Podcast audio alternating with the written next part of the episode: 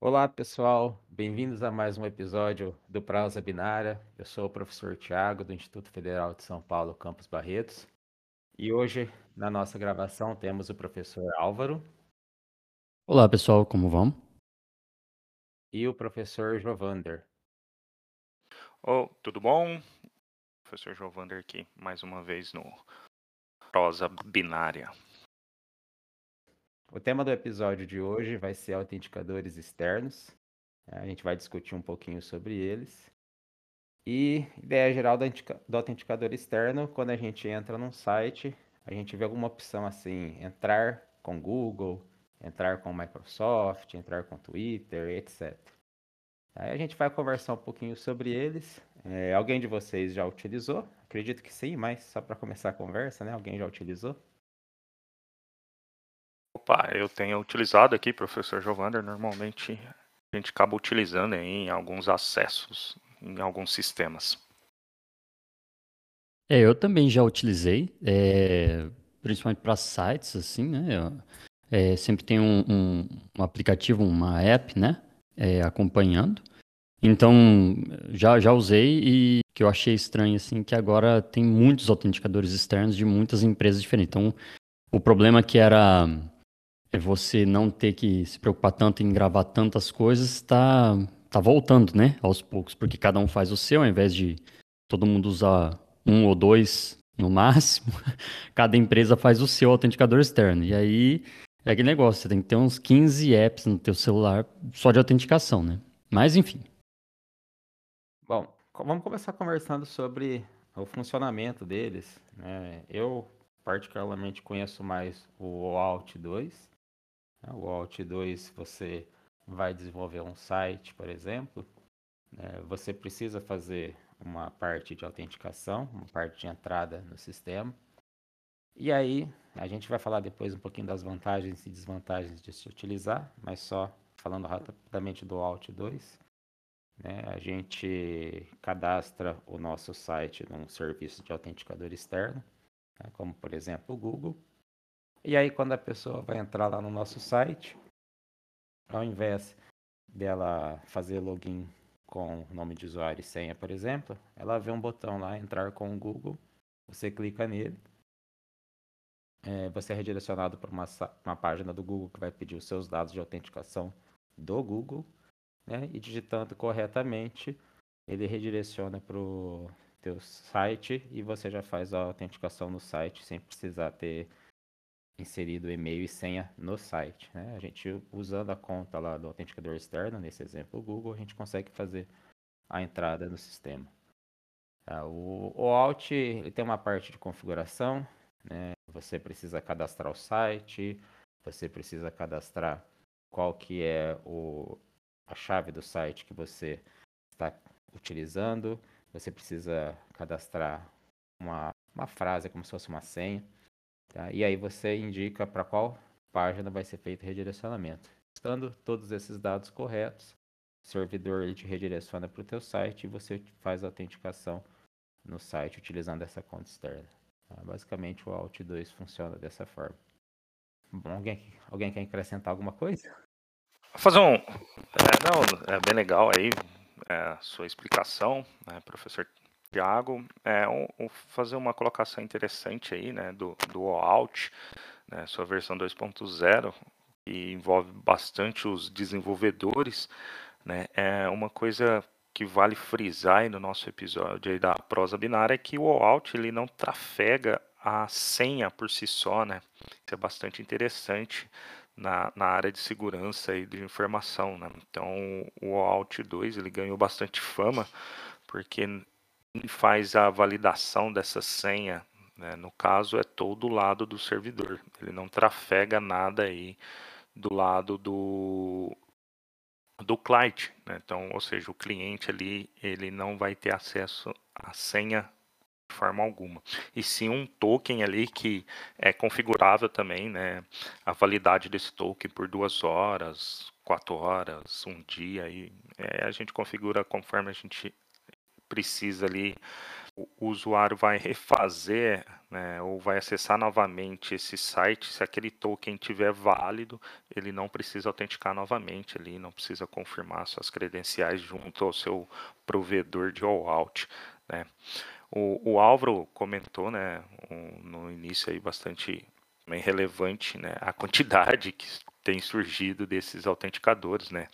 É, o, o mais relevante que iniciou aí foi o Facebook, né, o Facebook ele iniciou aí com o Alt 2, criou grande fama e depois veio outras grandes empresas, Google, Microsoft, Git e assim por diante aí, né?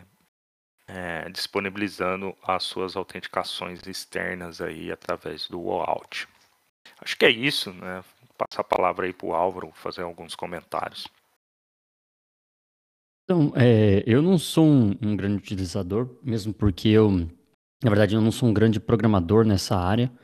Eu não, não, a área da web nunca foi muito minha praia, como eu já comentei várias vezes aqui no podcast, mas enfim. É, algumas dúvidas. Por exemplo, eu imagino que haja uma comunicação aí é, com dois pares de chaves, né? Pública e privada, é isso? Então, por exemplo, a comunicação do site em que você está tentando se autenticar com o autenticador deve ter uma chave pública e privada, e a sua comunicação com o autenticador também. Deve ter uma chave pública e privada, e aí somente essas, essas chaves e a comunicação por meio delas é que trafega, é isso? Então, Álvaro, é, quando você vai cadastrar, por exemplo, eu vou usar o Google como exemplo que é mais fácil. Tá? Como você vai cadastrar o seu site lá no Google, né, ele te dá um client ID né, e como se fosse uma senha. Então, quando você cria um botãozinho lá no site entrar com o Google, você passa para o Google essa, esse client ID. Ele vai verificar se realmente o, a requisição veio do site. Então, ele vai, quando você faz o request, ele vai ver quem foi o, o site, o endereço que originou o request. Vai verificar com essas, esse client ID que você passou e aí, se tiver correto, ele vai te mostrar uma interface. Ó, oh, você está tentando entrar no site tal com a conta Google. Digite seus dados aqui. Né? Você digita. Aí, se tiver correto, o Google vai mandar uma requisição para o seu site, para uma página específica do seu site. Então, na hora de fazer o cadastro, você tem que informar qual vai ser a página lá do seu site que vai receber essa requisição. Nessa requisição, ele vai te mandar o token, como o Jovander falou. Esse token tem lá a validade que vai ser vai ter um tempo específico. E aí, com esse token, você consegue acessar algumas informações que esse provedor está te disponibilizando. Então, por exemplo, eu quero saber qual que é o nome da pessoa. Você vai ter um, um endpoint em que você vai pedir esses dados passando esse token, depois que você autenticou, você fala, eu quero saber o e-mail e o nome da pessoa que tem esse token aqui. E aí ele te manda.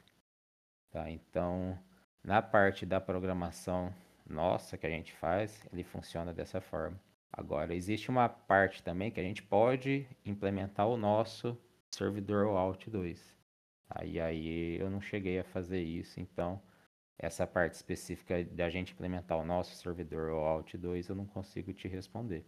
Mas a parte de utilização do OAuth 2 de outros provedores, que não os nossos, funciona dessa forma.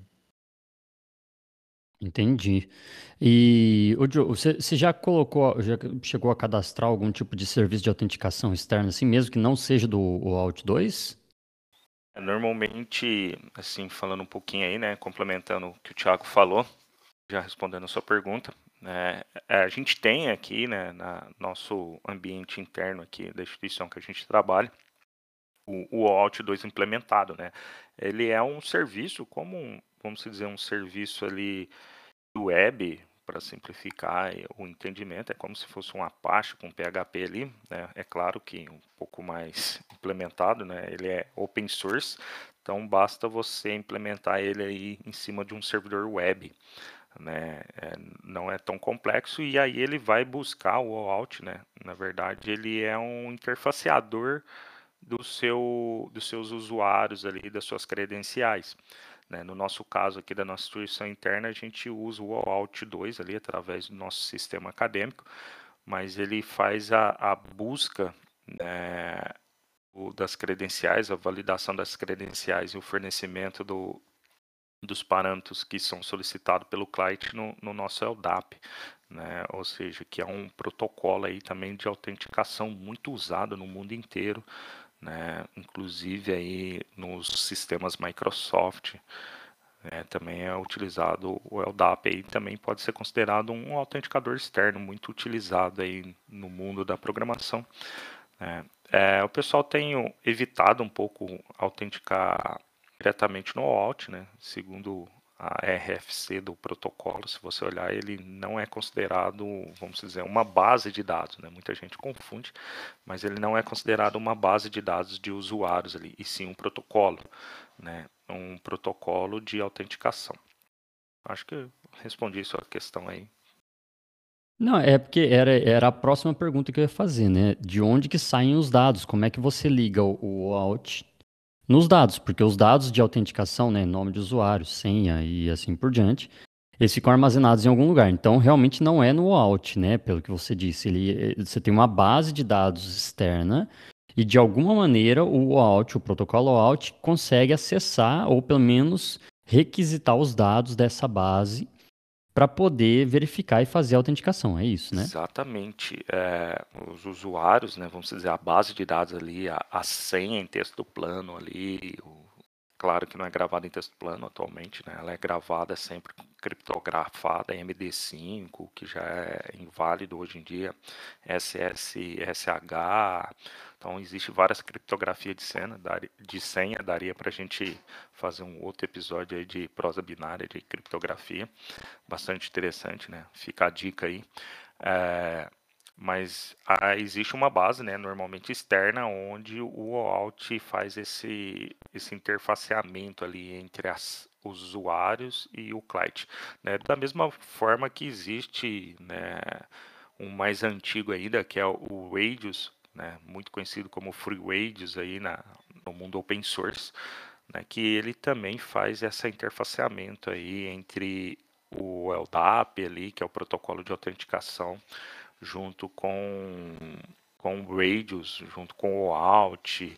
Hoje em dia existe vários outros aí, né, que, que faz esse interfaceamento. Legal. Bom, tendo conversado sobre como funciona, claro que é uma versão bem simplificada. Queria comentar como programador e como usuário quais a gente acha que são as vantagens e desvantagens de se utilizar esse ambiente, né? Por exemplo, a gente vai criar um site que tem uma parte de autenticação. Uma das coisas que eu pessoalmente acho mais chatas de fazer é recuperação de senha. Tá? Então, o usuário esqueceu a senha. Né? Como o Giovanni falou, você não vai armazenar a senha em texto puro para falar para ele, ó, sua senha é essa aqui. A gente vai usar alguma forma diferente de guardar a senha, mas deixamos isso para outro episódio. Normalmente o que a gente faz é disparar um e-mail, o usuário pede lá para recuperar a senha, você dispara um e-mail para o usuário, fala, ah, você solicitou a troca de senha, clica aqui, é, clica nesse link ou entra e digita esse código para fazer a recuperação.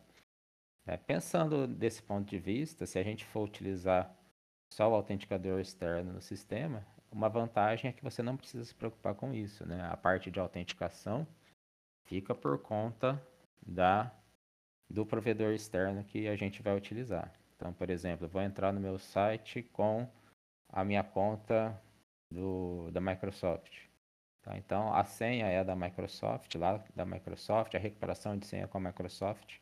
Então a gente, como desenvolvedor, não precisa se preocupar nada disso. A gente vai só receber um ok da Microsoft falando que o usuário realmente está autenticado ou não, e a gente vai poder fazer essa utilização. Então, uma vantagem, eu acho que é essa.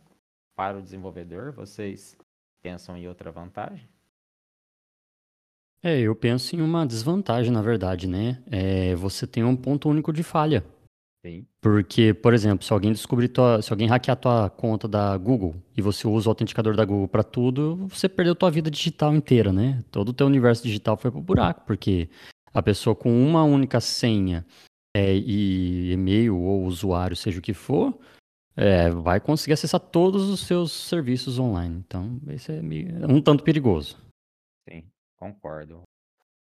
Na verdade, o, o, o que acontece, né, realmente existe essa desvantagem, e já citando um, um outro assunto muito muito, vamos dizer, quente, muito novo aí da, da implementação de senhas.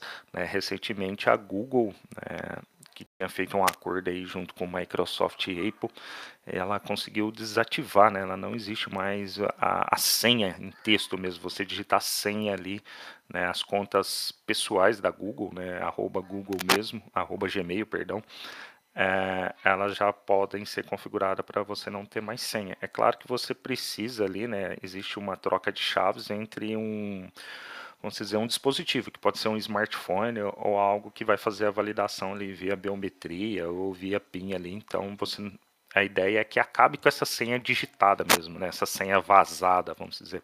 Isso é bastante interessante também, a gente pode deixar aí como sugestões aí para os próximos episódios.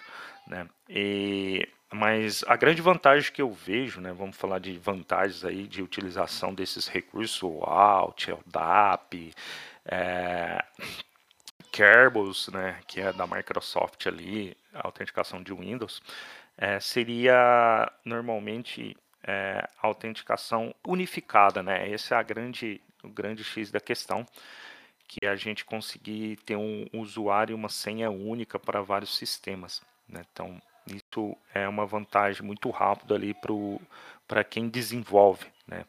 O desenvolvedor ele não precisa, entre aspas, ter um grande conhecimento ou estudar uma API única ali de um sistema onde está armazenadas as senhas. Né? Apenas com, com parâmetros ali em cima de API ele consegue utilizar recursos aí. Então isso ganha bastante vantagem aí no, no desenvolvimento, acredito eu. É, e ganha também a parte de segurança, né? Tem esse problema do lado do usuário de vazar senha. Mas quando a gente desenvolve, eu acho uma aplicação, né? não é tanto o meu foco já, né? não é tanto a minha praia, vamos dizer assim, desenvolvimento. Né? Talvez o Thiago depois pode complementar, mas eu acho que é muito mais complexo a gente cuidar da segurança ali no, de usuários e senhas no, no desenvolvimento próprio, né? principalmente na, nos dias de hoje ali com várias vários cases de vulnerabilidade de, de, de sistemas webs ali, inclusive da própria ferramenta de desenvolvimento, né? Então acho que fica um pouco mais, vamos dizer, uma sensação de mais seguro, vamos dizer assim, quando você usa uma autenticação a nível de grandes empresas. Acho que é isso, né? Dá para ficar falando aqui a manhã inteira, é uma área bastante legal e, e bastante interessante aí da parte de infraestrutura de grandes empresas aí. É, então, essa parte de utilização de apenas uma senha, eu acho que é uma das vantagens para o usuário, né? Não precisa ficar lembrando de 30 senhas diferentes, 30 contas diferentes, sendo que ele vai utilizar, por exemplo, um provedor só. É só lembrar a senha daquele provedor que ele consegue entrar em diversos sistemas. Então esse para mim é um lado positivo da parte do usuário.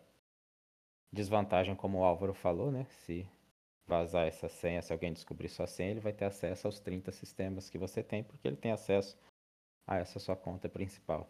Então é uma grande desvantagem nesse caso. É, o Giovanni estava falando da parte de implementação, eu acho que para o desenvolvedor é bastante vantajoso porque ele não precisa se preocupar com a parte de segurança de como a senha vai ser armazenada, né? Então, a gente vai usar um hash, um salt, um hash duplo, novamente é tema de outro outro episódio. Mas essa parte a gente tira do desenvolvedor porque quem vai se preocupar com a parte de gravação de senha, de segurança, vai ser o provedor externo. Tá? Então, tira um pouquinho dessa parte de programação da parte de segurança do desenvolvedor, já que ele está utilizando os recursos do provedor externo. Tá? É uma desvantagem que eu vejo por parte do usuário também é que assim, né? A gente vai ter uma conta de um provedor e tudo que a gente vai fazer, todos os sites, esse provedor vai ter acesso. Então o provedor sabe que eu entro no site A, no site B, no site C e como que ele vai usar essa informação, né? Se ele vai usar essa informação. Então, será que essa informação de sites que eu entro, que eu autentico, ele vai utilizar de alguma forma ou ele não vai utilizar? Então, desse ponto de vista é, de privacidade, é, não privacidade de dados sensíveis, mas privacidade do que eu faço na internet, né? uma vez que eu estou usando um autenticador que ele está verificando, ele verificando não, mas ele sabe quais sites que eu entro, já que eu uso ele para entrar. Então acho que seria um pouco discutível se esse provedor vai utilizar essa informação minha e como que ele vai utilizar. É, e é engraçado que essa questão da privacidade, assim, para nós brasileiros nunca foi uma preocupação muito grande, mas, por exemplo, se você vai nos Estados Unidos, eles são muito preocupados com isso, né? Eles são meio até neuróticos em relação a essa questão do saber o que, que eu tô fazendo, ou seja lá o que for. Mesmo que for, por exemplo, eu tô comprando cenoura no, no, no mercado online, o cara não, vai, vai saber que eu como cenoura? Que isso? né? Mas a, aqui tem a questão, inclusive, governamental, porque aqui em Portugal, por exemplo, tem um autenticador do governo. E esse autenticador ele funciona para praticamente, já está funcionando para praticamente todos os serviços online e oficiais do governo. Né? Desde declaração de imposto de renda até matrícula na escola dos filhos, a, por exemplo, atualizar o endereço, pedir um cartão cidadão novo, que é o RG deles aqui, sabe? Agendar, tirar dúvida, tudo, tudo, tudo, tudo. Você tem esse autenticador no celular que ele funciona para o governo. E você pode, assim como você faz, é, você, a gente está conversando, né? Você pode falar assim, ah, faz autenticação com a Apple ou com, com a Google, ou seja que for. Uh, você também pode fazer a autenticação via o, o serviço do governo aqui, né? O, o, aplicativo do governo em si. Essa colocação é bastante interessante, Auro, né? você que está no país externo. Né? O Brasil tem também seu autenticador ali, vocês já devem ter visto, principalmente nós, né, que estamos aí no, no ambiente governamental, mas ainda ele não é tão difundido, né? Poderia ser muito mais aí obrigatório. Quem sabe no futuro próximo, né? É, e que, que ganhe força igual a das grandes big techs aí da vida. Essa parte que o Thiago colocou, né, de privacidade realmente é, é complexo, né? A gente está sujeito ali aos termos das big techs ali que disponibiliza o, os seus autenticadores, né? A qualquer momento eles mudam lá, né? Só te mandam um e-mail ali falando que as suas é, seus contratos de, vamos se dizer, de privacidades mudaram, normalmente não tem muito o que você fazer. Né? Ah, não quero mais, mas é assim que, que funciona. Entendeu? Mas realmente é uma tendência, né? Você já deve ter visto, não só em desenvolvimento de software, mas toda na área de infraestrutura, algumas Wi-Fi você já consegue conectar com essas, esses autenticadores externos ali, né? Com a sua conta Google, sua conta Microsoft, né? E aquilo lá que eu costumo dizer, né? Não existe serviço gratuito. Igual o Wi-Fi, né? Se ele está te pedindo autenticação ali, né, não é simplesmente para te identificar, você está pagando o uso daquela Wi-Fi com seus dados. Provavelmente eles vão utilizar isso de alguma forma. Acho que é isso. Né? Sei se você tem mais algumas coisas a, colocar aí sobre os autenticadores. Né? Tem uma, uma grande tendência, né? vou puxar um assunto aqui, tem uma grande tendência né?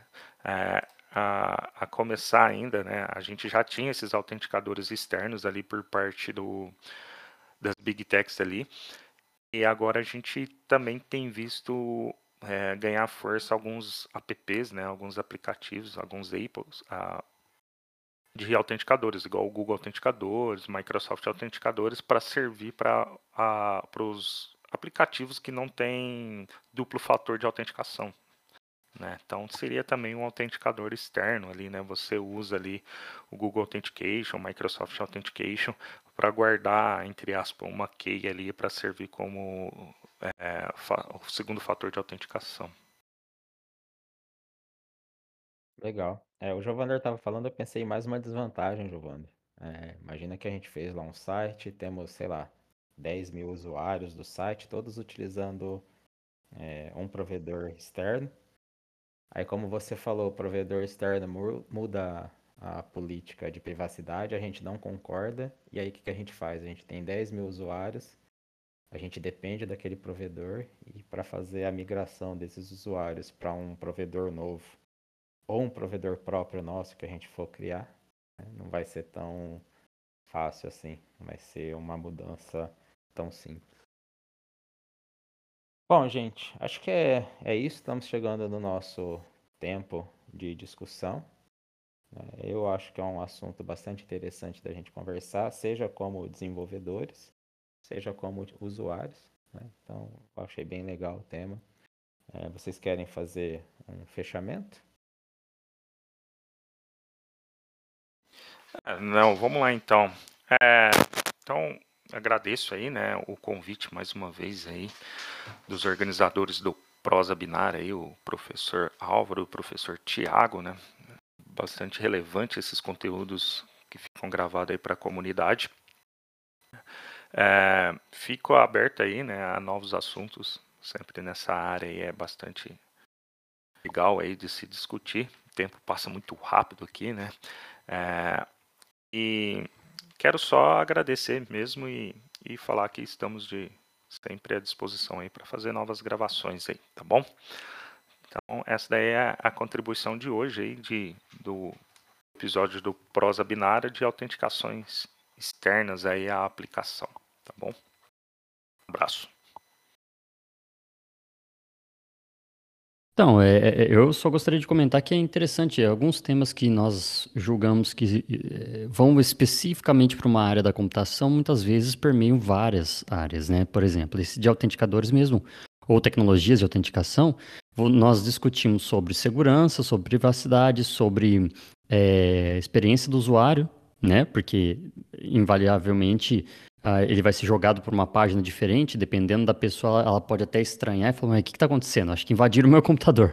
Né? Então tem a experiência do usuário, tem a questão da, do desenvolvimento em si, do, do, né, do back-end da, da, da, aplicação. Então você tem N áreas de um assunto só, né, que, que acabam sendo influenciadas por essas tecnologias e por essas é, facilidades que tem, né? Tem prós e contras todas elas, mas, enfim, acabam é, influenciando. É isso, muito obrigado, é, professor Jovander, por ter participado. É, é sempre um prazer conversar com os nossos colegas, é, ter é, convidados no podcast. E é isso, até o, o próximo episódio. Bom, então é isso, gente. É, eu gostaria de agradecer ao professor Jovander pela participação. É sempre legal ter o professor Jovander conversando aqui com a gente. Tem alguns outros temas, tá, Jovander, que tem lá, convidar professor Jovander. Então, você vai vir mais algumas vezes. Tá? Eu queria agradecer também ao professor Álvaro, a gente está aí sempre discutindo esses temas, né? Algo que eu acho bastante interessante. Aí agradecer aos nossos ouvintes também por nos escutar. Se alguém quiser comunicar com a gente, tá? Podem entrar em contato pelo nosso e-mail. O meu pessoal é tad@ifsp ifsp.edu.br. E o do professor Álvaro é álvaro.ifsp.edu.br. Então, é, obrigado a todos por nos escutarem e até a próxima.